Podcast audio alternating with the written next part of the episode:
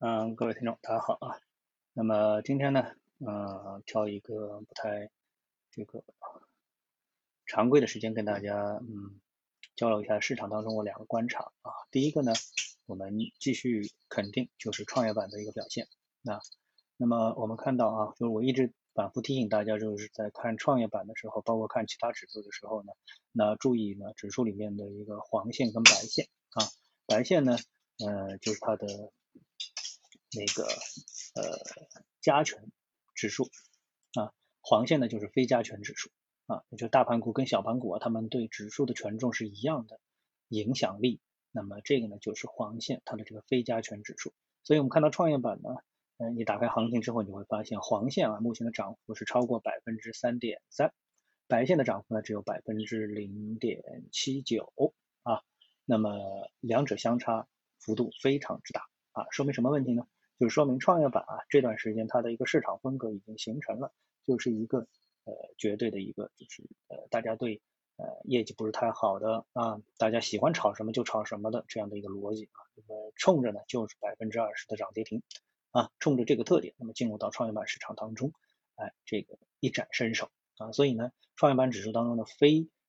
加权指数呢表现呢就是非常的优秀，而且呢这一个现象已经持续了超过。两周多的时间了吧？啊，自从这个所谓注册制放开涨跌停的改革推出之后，那么创业板呢一直保持这样的一个特征，吸引了市场最活跃的资金进入到这个市场。而且呢，之前我也跟大家反复的强调，这一特征啊，呃，短期内是不会改变的，除非游戏规则出现大幅的修改啊。那么即使游戏规则也铺啊也铺开，铺到这个主板市场啊，铺到中小板市场，但是呢，呃，主战场可能还是在创业板市场啊。创业板市场目前的成交金额是两千三百五十亿，呃，主板上证主板是两千三百七十五亿，基本基本上是一比一啊，所以呢，创业板的这个活跃的特征，呃，仍然在继续的保持。那么这是市场的第一个特点，也就是说，活跃的投资者啊，你应该继续去看创业板。另外一个呢，呃，今天市场里面呢出现了一个个股的情况，什么个股？就是我们都知道，嗯。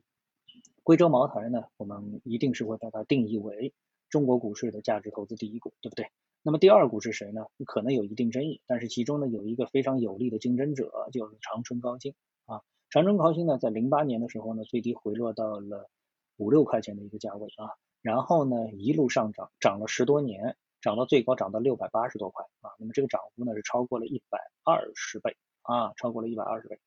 嗯，十年涨百倍，那么在这只个股身上呢，就是实现了啊。那么这只个股呢，今天呢是跌停了，跌停板上是分了一百二十七万股啊。那么对于三百七十多块钱，就是现在跌停段价位是三百七十多块钱，它是从五百一十三块跌下来的，跌到三百七十一块钱，跌幅，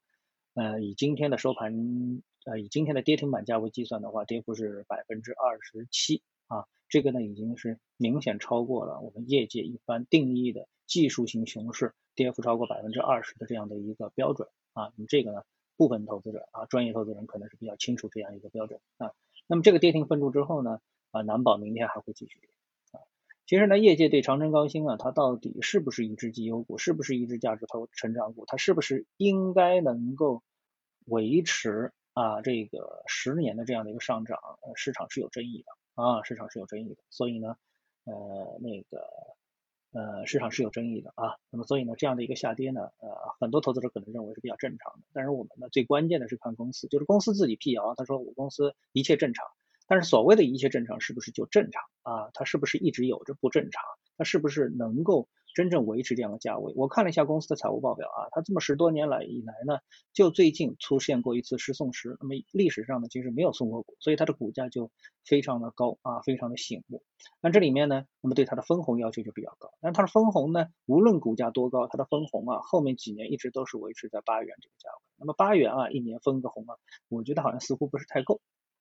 啊。和它的这个股价相比啊，也不是太相称，所以这里面呢，总之啊，总是有点问题。那么就要看最后啊，是不是真的会有什么问题啊？嗯，这个呢，我们也只能说是拭目以待。总之，它今天是崩盘了啊，这个出现了一个第一个啊，应该说是第一个跌停，非常的可怕啊。好，那今天呢，我就跟大家汇报这两方面的一个情况啊，那么大家